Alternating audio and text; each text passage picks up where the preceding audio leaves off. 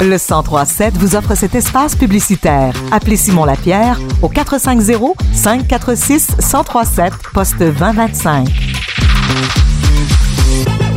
Plus tôt cette semaine, le député fédéral de Saint-Hyacinthe-Bagotte, Simon-Pierre Savard-Tremblay, a donné une conférence de presse à Saint-Hyacinthe avec quelques-uns de ses collègues du Blog québécois au Salon de l'agriculture qui se tient en ce moment pour parler de la gestion de l'offre.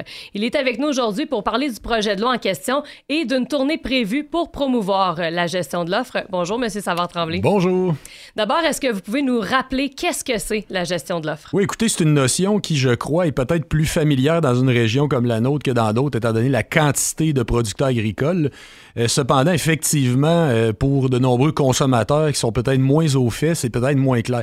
Il y a plusieurs aspects à ça, mais je voudrais la résumer peut-être euh, de la sorte, en tout cas du, moins le volet qui est lié aux frontières fédérales, c'est le fait que c'est ce qui fait que présentement, dans les étagères d'épicerie, vous avez des produits laitiers, des produits de volaille et des produits de, des, des œufs de consommation qui sont exclusivement en provenance d'ici. Donc, c'est un système qui finalement oblige le fait qu'il n'y aura que des produits nationaux, des produits locaux, des produits en provenance, de provenance locale.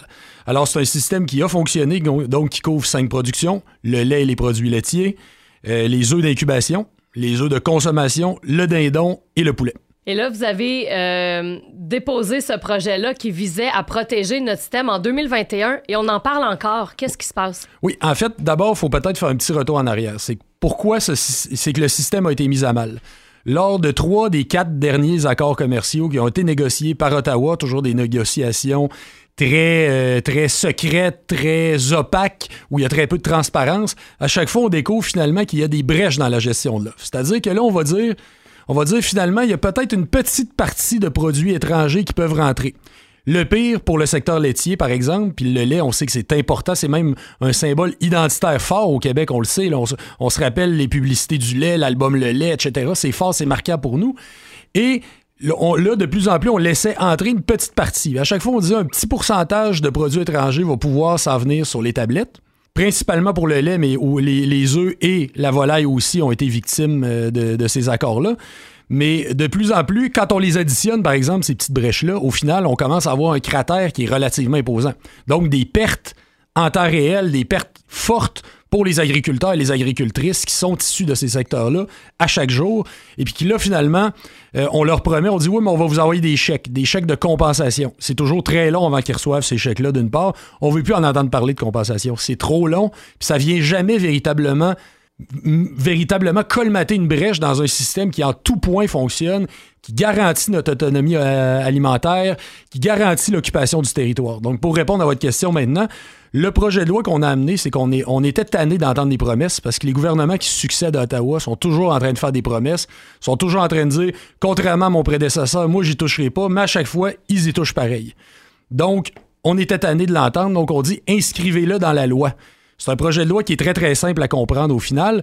C'est tout simplement qu'on ajoute dans le mandat de la loi sur les affaires étrangères que un ministre qui négocie un accord commercial ne pourra plus toucher au système de la gestion de l'offre, doit s'engager à garder le modèle agricole dans son intégralité. Très simple. OK, mais là, vous l'avez déposé en 2021. On est en 2023. On entend encore parler, c'est pas réglé. Ben, c'est très simple. C'est que d'ailleurs, on était rendu, euh, on était rendu à la quasi-adoption finale en 2021, mais Justin Trudeau a déclenché des élections. Donc, tout projet de loi qui est en attente, il tombe, tout est à recommencer. Il faut le redéposer, il faut faire le débat qu'on dit en première lecture.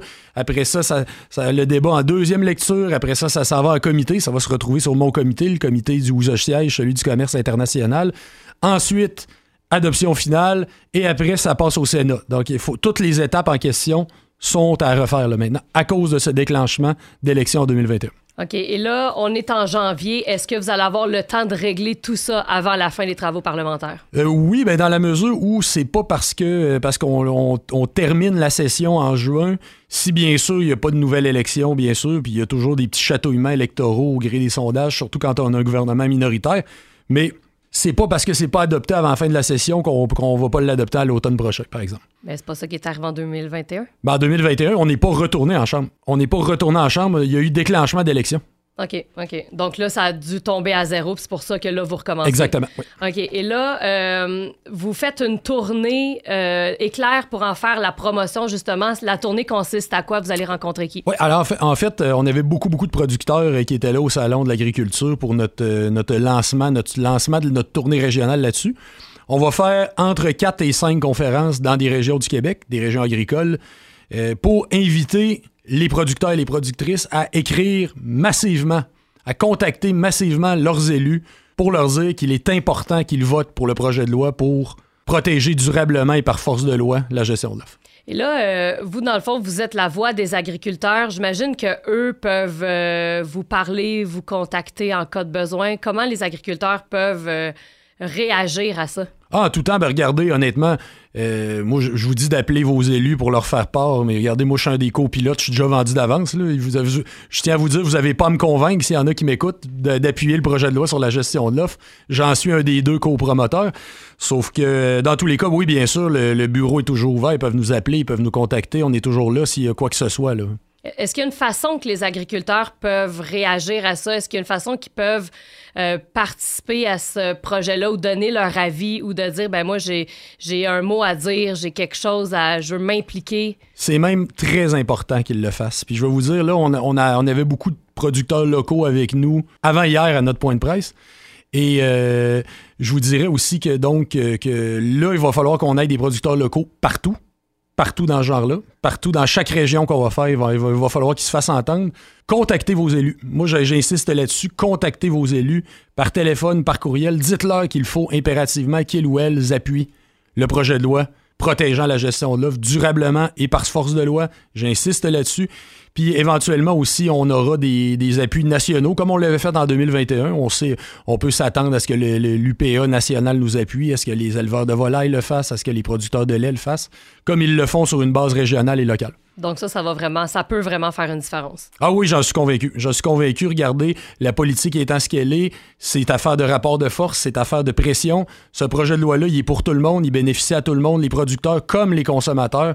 Faites-vous entendre. Ben, c'est ça, pour les consommateurs, on, va, on voit la différence au niveau des prix, entre autres. Là. Ben, regardez, les prix, souvent, c'est l'argument des adversaires de la gestion de l'offre de nous dire oui, mais le lait, le lait va coûter moins cher dans les pays, dans les pays où il n'y a pas de gestion de l'offre. Bon, c'est à nuancer. Par exemple, si on prend le prix du lait américain, qui est souvent un des arguments qui nous est présenté, il est moins cher quand il vient d'États où il n'y a pas de réglementation sur les antibiotiques ou les hormones, par exemple. Là, c'est vrai qu'il va être moins cher. Quand on compare avec des laits de qualité égale, donc avec d'encadrement environnemental, au niveau du bien-être animal, au niveau de l'utilisation d'hormones et d'antibiotiques, le prix est tout à fait comparable. Donc, on a un bon système, on a un bon système, et chaque brèche en est une de trop. Puis là, je vous dirais déjà, là, c'est pas le point de non-retour, mais il est déjà pas mal amoché le système. Une brèche de plus, puis là, actuellement, il y a des négociations avec le Royaume-Uni.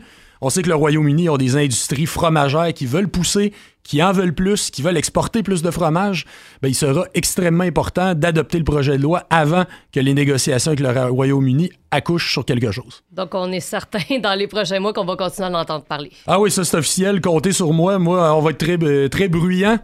Mes collègues également, on va se faire entendre, ne vous en faites pas. Super, donc le message est lancé. Et là, pour terminer, ben, on change de sujet, mais euh, on vous rappelle qu'il y a une clinique de sang ici à Actonville lundi. Est-ce que vous pouvez nous donner les informations? Oui, alors c'est lundi au centre communautaire. Euh, c'est en collaboration avec vous, avec Radio Acton et avec les Chevaliers de Colomb. Et euh, d'ailleurs, vous serez en direct, si je ne m'abuse, on m'a dit entre 3 et 6, je crois, vous serez en direct de, de la clinique. Et euh, donc, on organise ça. C'est entre 13h et 19h30. Mais on invite très, très fortement à réserver d'avance, c'est-à-dire que ce soit sur le site d'Emo Québec ou que ce soit euh, par téléphone en appelant Emo Québec. Super. Donc, c'est un rendez-vous lundi, le 23 janvier, pour la collecte de Sanctonville. Monsieur Savard Tremblay, député fédéral de Saint-Hyacinthe-Bagotte, merci pour votre passage et en souhaitant voir une conclusion positive à votre projet de loi concernant la gestion de l'offre. Merci beaucoup, puis je pense que ça pourra juste être positif.